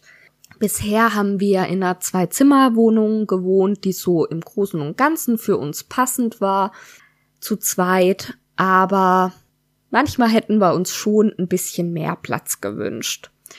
Und wir hatten keinen Keller oder Dachboden oder eine andere Möglichkeit, viel Stauraum außerhalb der Wohnung zu nutzen. Von daher alles, was andere Menschen so in ihren Kellern lagern, war bei uns in unserer Wohnung. Und wir haben da ein Zimmer, was auch kein Fenster hat, was wir dafür genutzt haben. Da haben wir ringsrum Regale an den Wänden und da ist eine Mischung aus ähm, verschiedensten Sachen und unter anderem auch meine Nähsachen. Das ist in Anführungsstrichen mein Nähzimmer. In Anführungsstrichen, weil ihr könnt euch ja vorstellen, das ist ein relativ kleiner Raum und da ist die Waschmaschine, da ist der Gefrierschrank, da ist ähm, eben Stauraum für alles, was man so hat und eben auch meine vielen, vielen Nähsachen und ein ganz, ganz kleiner Platz, wo ich auch nähen kann. Das ist quasi im Regal so ein, ja, auf, also ein Schreibtisch, so ein Meter breit und das Regalbrett geht einfach ein Stückchen weiter vor und man kann dann an diesem Regalbrett sitzen und das als Schreibtisch nutzen. Und da nähe ich auch viel, aber natürlich reicht mir der Platz oftmals nicht. Und ich breite mich dann ähm, ins Esszimmer, beziehungsweise das ist so ein größerer Raum, wo eben Esswohnbereich ist. Und da steht eigentlich der Esszimmertisch, aber es ist mehr so mein Nähtisch, weil meistens habe ich den im Beschlag. Und Essen tun wir dann in der Küche. Ja, das war so die Situation bisher. Und ähm, es war eigentlich spätestens seit ich mich selbstständig gemacht habe, klar, dass das auf Dauer keine sinnvolle Lösung ist, aber da wir damals schon geplant hatten, dass wir umziehen möchten, wollte ich jetzt auch nicht mir Räumlichkeiten anmieten, weil ich gedacht habe, das lohnt sich sowieso nicht, dann ziehen wir um, dann ist alles wieder anders und ähm, ja, wir haben halt so mit dieser provisorischen Lösung gelebt. Und jetzt ziehen wir um und nicht in eine größere Wohnung, sondern in eine kleinere Wohnung. Das ist wieder nicht die endgültige Lösung. Auf lange Sicht wollen wir mit meinen Eltern die Wohnung tauschen, das soll aber noch ein Umbau stattfinden und, und, und. Aber erstmal ziehen wir in eine Wohnung, die kleiner ist als unsere Wohnung jetzt, obwohl uns unsere Wohnung jetzt ja schon ein bisschen zu klein war und wir Nachwuchs erwarten. Aber, und jetzt kommt das ganz große und tolle Aber. Erstens haben wir endlich einen großen Kellerraum, was ja schon mal, also, oh, es ist furchtbar, keinen Keller zu haben, wenn man wirklich alle seine Sachen in der Wohnung haben muss. Das ist schon mal eine große Erleichterung. Und dann ist es ja so, dass wir mit meinen Eltern unter einem Dach leben und meine Eltern mir angeboten haben, dass ich mein altes Kinderzimmer zurückhaben kann, um da mein Nähzimmer einzurichten. Und dann war ich schon ganz, oh, ich krieg ja ein eigenes Nähzimmer und habe mich schon ganz arg gefreut. Und dann hat mein kleiner Bruder äh, nochmal einen draufgelegt und hat mit mir Zimmer getauscht. Und zwar ist mein kleiner Bruder, der studiert noch und ist deshalb öfter mal auch noch zu Hause, in Anführungsstrichen. Also der studiert in einer anderen Stadt, hat da seine eigene Wohnung, aber er ist halt öfters mal auch noch bei meinen Eltern und hat da auch noch sein Zimmer und fühlt sich da auch noch zu Hause. Und das soll auch weiterhin so bleiben. Aber er hat mit mir Zimmer getauscht. Das heißt, er ist jetzt in mein ehemaliges Kinderzimmer und ich krieg sein ehemaliges Kinderzimmer. Und das ist ein großes Zimmer und ich krieg das ganz für mich alleine und ich bin ganz, ach, ich freue mich so darüber. Ihr könnt euch gar nicht vorstellen, wie sehr ich mich darüber freue. Und jetzt richte ich in meinen Gedanken schon das Nähzimmer meiner Träume ein das muss noch ein kleines bisschen warten. Wir wollen natürlich erstmal die äh, Wohnung einrichten. Ne, das hat Priorität. Jetzt mit dem Umzug, ähm, denn die Umzugskartons in der Wohnung auspacken und so weiter. Aber dann werde ich mir dieses Zimmer als mein Nähparadies gestalten. Und davon wollte ich euch ein bisschen erzählen, weil vielleicht hat der eine oder andere von euch auch noch Tipps für mich. Noch bin ich ja in der Planungsphase. Oder vielleicht habe ich auch Tipps für euch. Ihr fühlt euch davon inspiriert oder es ist einfach interessant für euch. Ich habe jedenfalls gedacht, Nähzimmer ist ein gutes Thema, um darüber in einem Nähpodcast zu sprechen. Ähm, wie sieht das Zimmer aus? Das Zimmer ist im oberen Geschoss, das heißt, es hat eine Dachschräge. Man kommt zur Tür rein, die ist in einem Zimmereck und dann ist rechts von der Türe eine Wand ohne Dachschräge. Und an diese Wand möchte ich meine geliebten Regale äh, aufstellen. Und zwar gibt es von Möbelum das ist ein Laden, den ich total mag. Die haben Vollholzmöbel zu sehr erschwinglichen Preisen. Und da haben wir so ein ganz einfaches Regalsystem. Das heißt, glaube ich, bei denen RS. Also ich vermute, RS steht für Regalsystem. Das haben wir jetzt im Moment in diesem Raum, wo auch mein Nähzimmer drin ist. Und das finde ich einfach mega praktisch, weil es gibt ganz viele Elemente, die man verschieden kombinieren kann und wo man halt den Platz, den man hat, optimal nutzen kann. Es gibt ähnliche Modelle auch von Ikea, aber äh, ich werde gleich noch über Ikea lästern. Ich bin kein so großer Ikea-Freund nicht, weil die Möbel nicht individuell wären und jeder Ikea hat und so. Das ist, äh, ja, also bei so einem Regal ist mir das wurscht, wenn das jeder hat. Ähm, sondern einfach, weil ich finde, dass die Sachen total klapprig sind und äh, schon beim Anschauen auseinanderfallen. Ja, und ähm, dieses äh, Regalsystem von Möbelum, das finde ich also ganz, ganz super toll und das haben wir jetzt im Moment auch schon.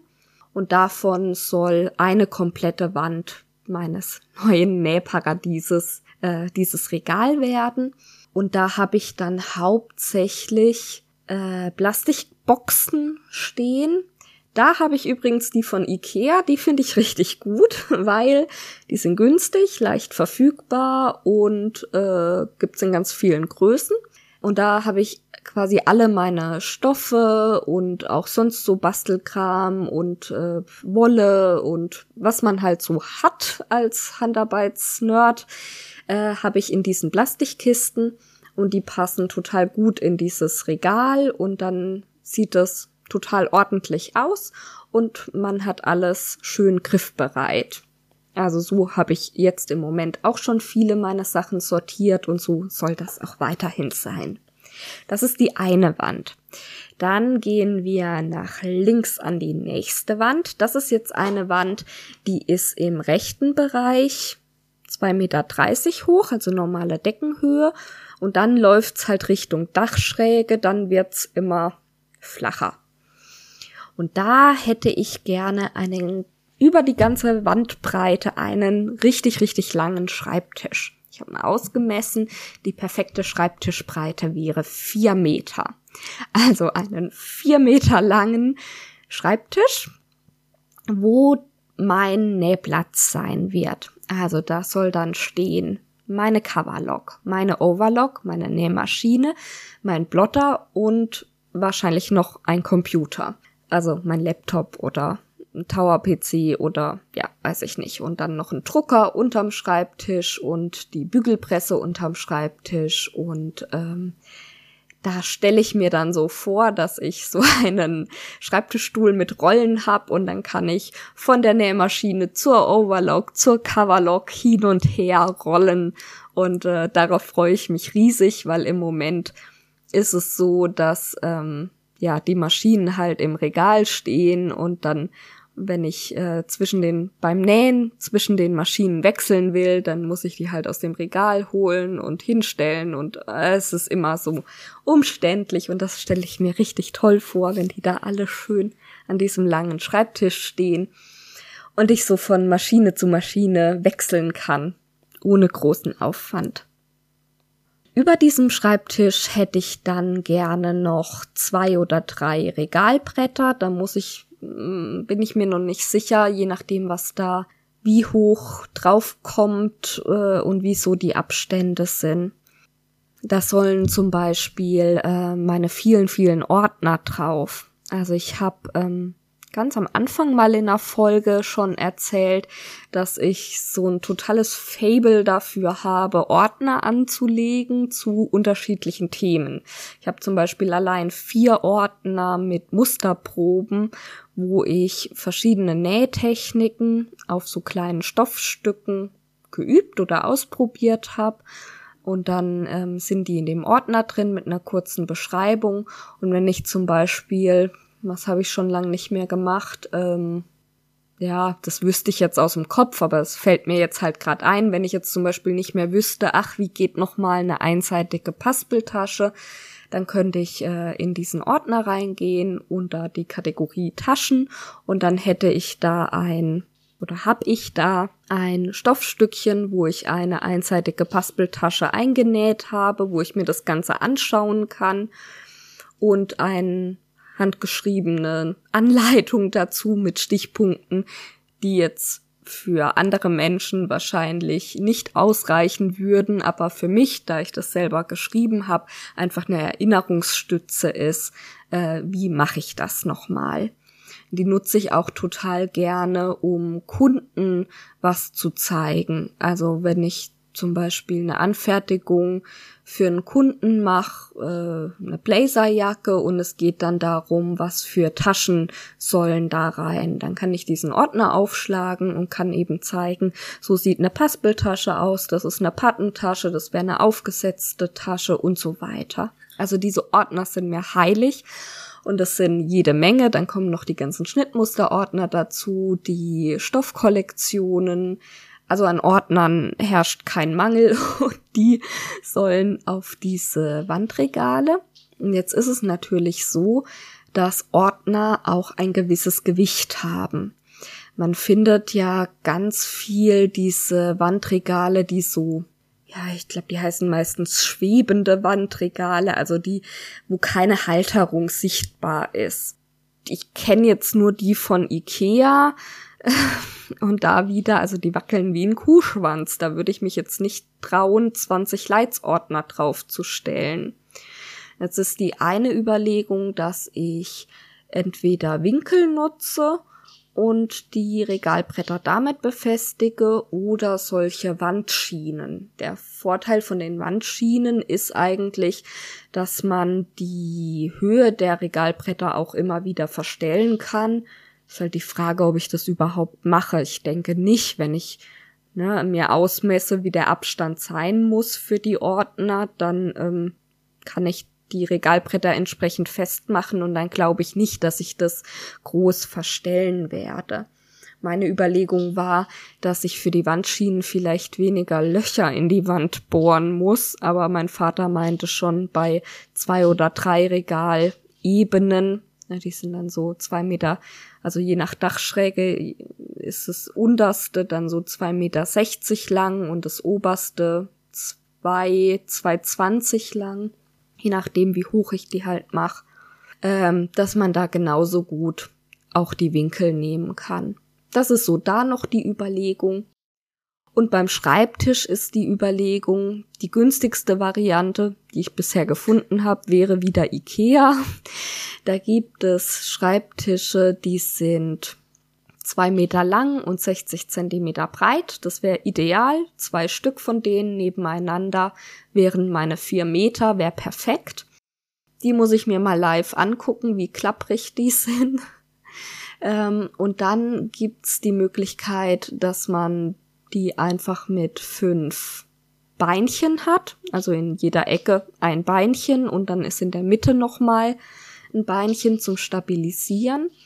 Das ist natürlich ideal, weil ich dann wirklich die volle Fläche nutzen kann und an jeder Stelle des Tisches auch sitzen kann. Wenn ich da von Maschine zu Maschine rolle mit meinem Roll-Schreibtischstuhl. Ähm, die Alternative wäre, es gibt statt Füßchen auch solche, ähm, wie heißt denn das, Schreibtischkonsolen? Nee, ähm, Unterschränke, also so Schubladenschränkchen. Das ist halt wieder cool, weil man ja nochmal zum Beispiel Nähgarne unterbringen kann und ja, so Kleinkram, den man halt zum Nähen braucht.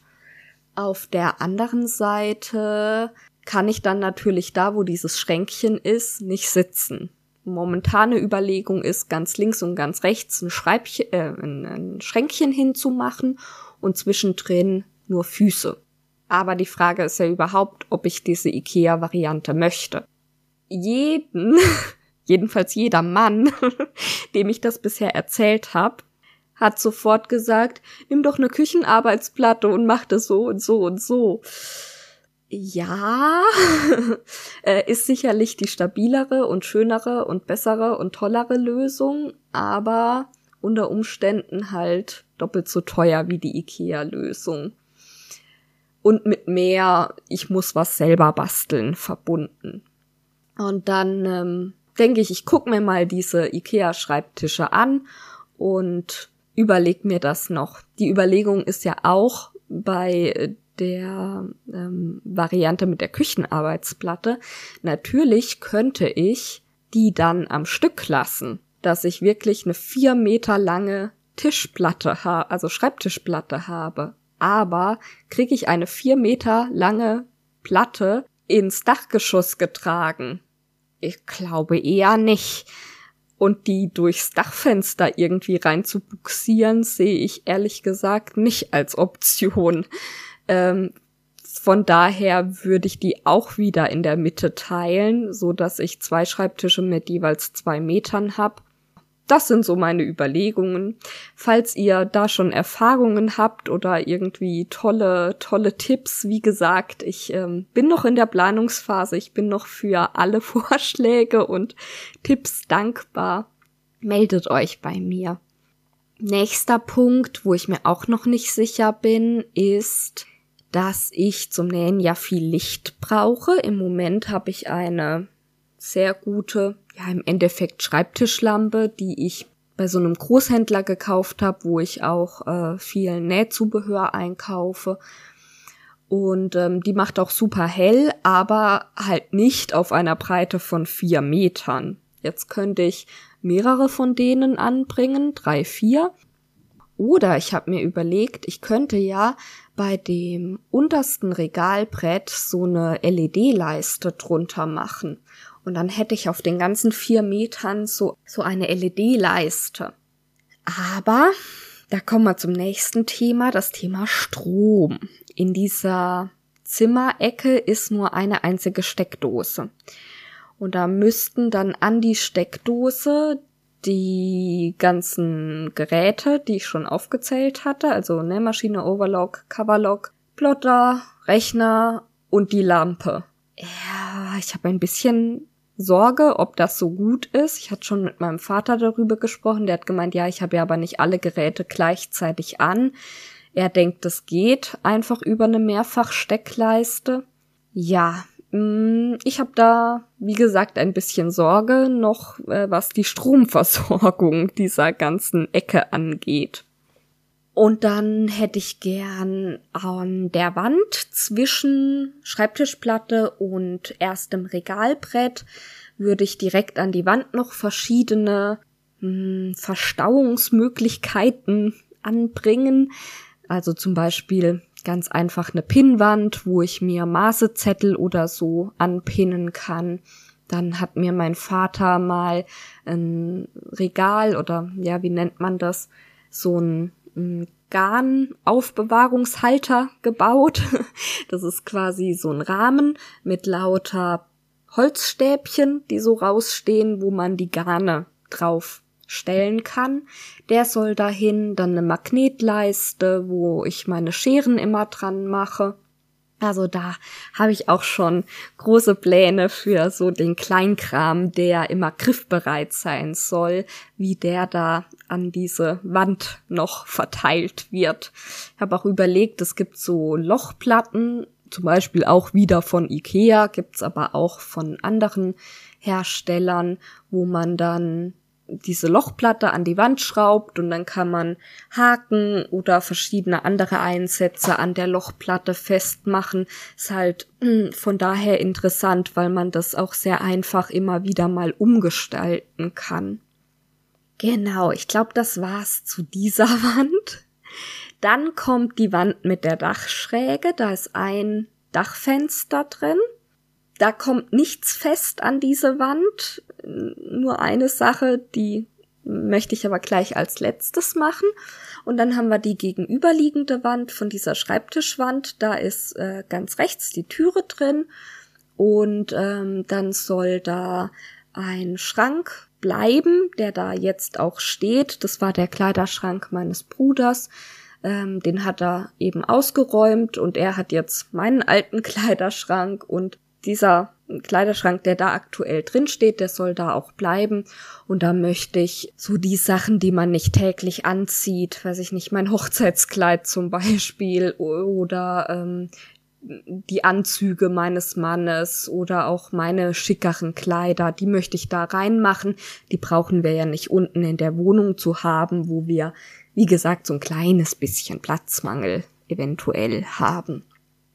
Und dann soll an diese Wand äh, meine Bügelanlage, die müsst ihr euch so vorstellen, die hat die Größe von einem normalen Bügelbrett, ist aber ein bisschen massiver.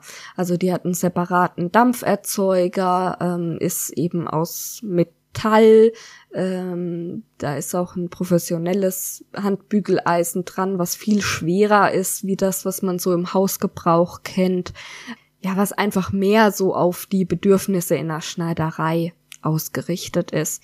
Die braucht aber keinen Starkstrom. Das war beim Kauf ein Entscheidungskriterium.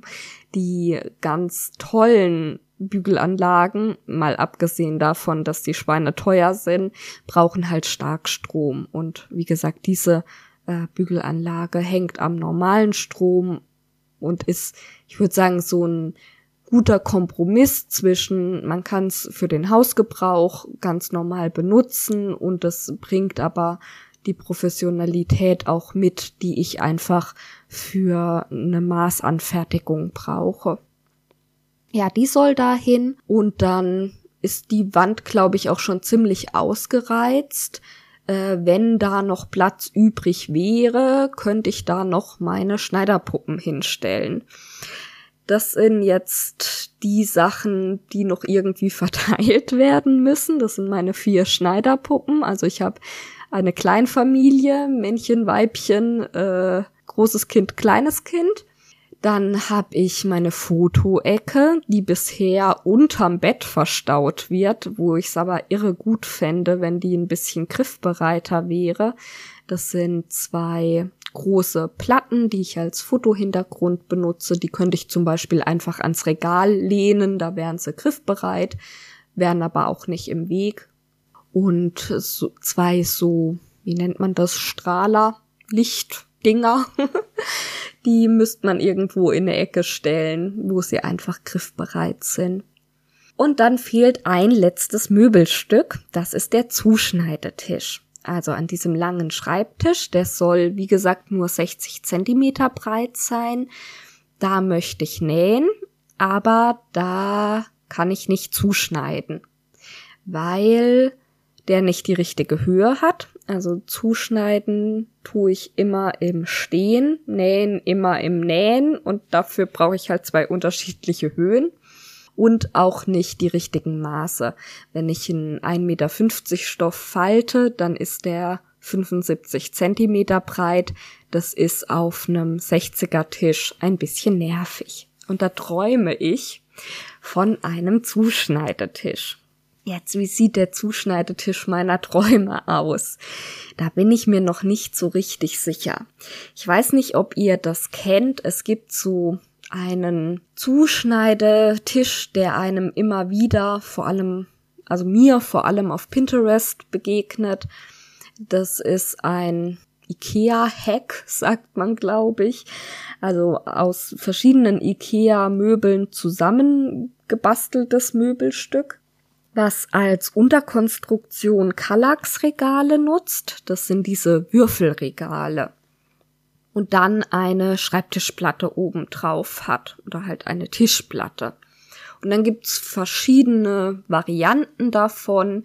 In meiner Vorstellung wäre es sinnvoll, wenn diese ganze Konstruktion Rollen hat.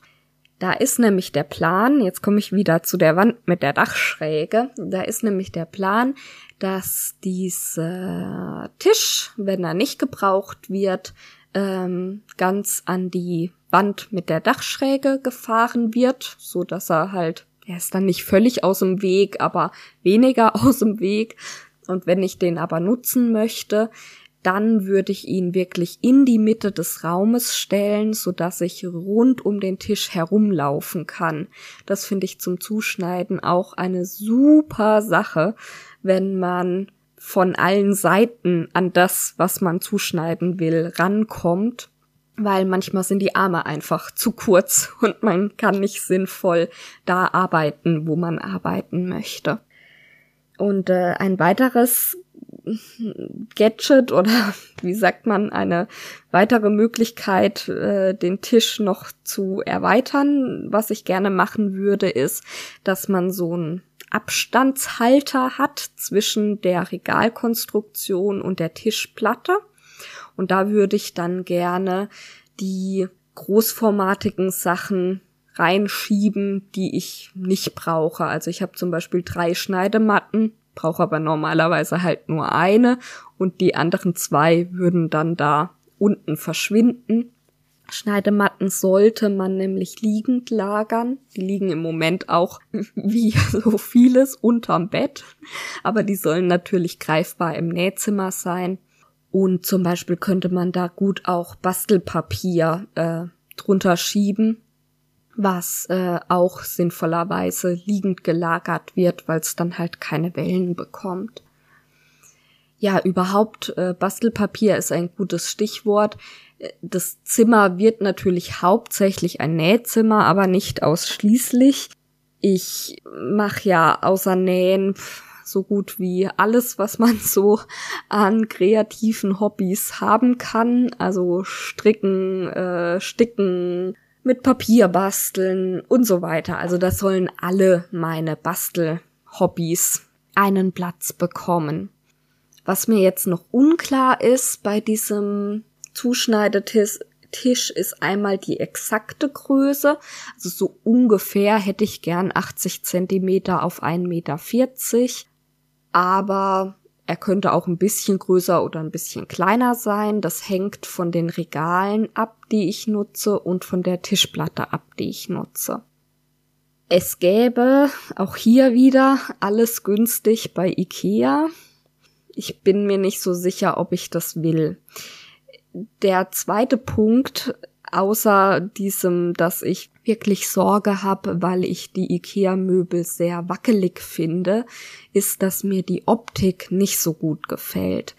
Hm, es gibt ja auch Vollholzmöbel bei IKEA, aber die meisten Sachen und so auch die, die ich mir für diesen Tisch rausgesucht hatte, sind halt Pressspan mit Plastikfurnier.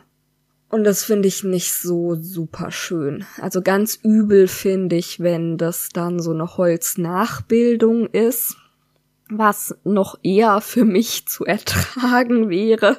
Was heißt ertragen? Also was ich dann besser fände, wäre weiß. Und überhaupt finde ich die Mischung aus hellem Naturholz und Weiß total schön. Würde ich gerne die Einrichtung von dem Nähzimmer so halten. Dieses ähm, Regal, was ich definitiv fest habe, das ist aus Fichte Natur. Und bei allen anderen Möbeln ist halt noch die Überlegung, wenn ich's von Ikea nehme, dann würde ich's in weiß nehmen. Wenn ich's mir irgendwie selber bastle oder woanders hernehme, dann tendenziell eher in Naturholz. Ähm, und so soll halt irgendwie diese Mischung sein. Jetzt habe ich mal geguckt, also diese Würfelregale gibt's auch in Kiefern Vollholz im Bauhaus. Äh, die muss ich mir mal anschauen. Keine Ahnung, ob die vielleicht noch wackeliger sind. Das ist ja, wie gesagt, so ganz günstiges Kiefernholz, unbehandelt. Hm, das finde ich eigentlich auch schön dafür, aber ich habe habe die noch nie live gesehen, ich müsste mir die mal angucken. Dann wäre halt die Überlegung, dass ich als Regale für diese Zuschneidetisch-Kombination diese Vollholzregale aus dem Bauhaus nehme und dann aber eine Plastikfurnier-Tischplatte in Weiß aus dem Ikea drauf mache. Mein Mann hat ein bisschen Bedenken, was die Stabilität angeht, weil das Ganze ja auch hin und her geschoben wird und hat gemeint, ich sollte auf jeden Fall auch eine komplette Platte noch unten drunter machen. Ich hatte gedacht, es reicht, wenn ich da drei, vier Verstrebungen irgendwie dran spackse. Ja, das ist alles noch so ein bisschen unklar. Übrigens, ich werde gar nichts spaxen. ich habe nämlich den ultimativen Plan. Ich habe im März Geburtstag und mein Plan ist, dass ich bis dahin meinen Plan fix, also mir fix überlege, wie ich das Endergebnis haben möchte und vielleicht auch die Zutaten dafür besorge. Und dann werde ich an meine Verwandtschaft, also an meine Brüder und meinen Vater und an meinen Mann Geschenkewünsche verteilen und werde sagen, von dir wünsche ich mir, dass du den Schreibtisch baust, von dir wünsche ich mir, dass du den Zuschneidetisch baust. Und dann muss ich da gar nicht viel machen. So auf jeden Fall der Plan. Mal gucken, ob's klappt. Und dann hätte ich Ende März das perfekte Nähzimmer. Ja, und dann habe ich noch einen Monat Zeit und dann mal gucken, wie viel Zeit ich noch zum Nähen hab, wenn das Kleine da ist. Sonst setze ich mich zum Stillen in das Nähzimmer und freue mich einfach darüber, dass ich so ein schönes Zimmer hab. Das wäre auch in Ordnung. Ich habe euch in den Show Notes ein Bild verlinkt von meinem aktuellen Nähzimmer, will ich es gar nicht nennen, von meiner aktuellen Nähecke. und äh, auch von ein paar Sachen, über die ich jetzt gerade gesprochen habe. Ja, ich bin total neugierig. Also selbst wenn ihr keine Tipps für mich habt, wenn ihr Lust habt, euch bei mir zu melden, schreibt mir doch mal, wie eure Situation ist beim Nähen, ob ihr am Küchentisch näht oder ob ihr ein super toll eingerichtetes Nähzimmer habt oder wie ihr das so gelöst habt für euch. Dann würde ich auch sagen, ich habe ganz schön viel geredet. Ich muss mir jetzt erstmal ein Glas Wasser holen. Euch wünsche ich ein schönes Wochenende, alles Gute und wir hören uns in zwei Wochen wieder. Bis dahin, ciao!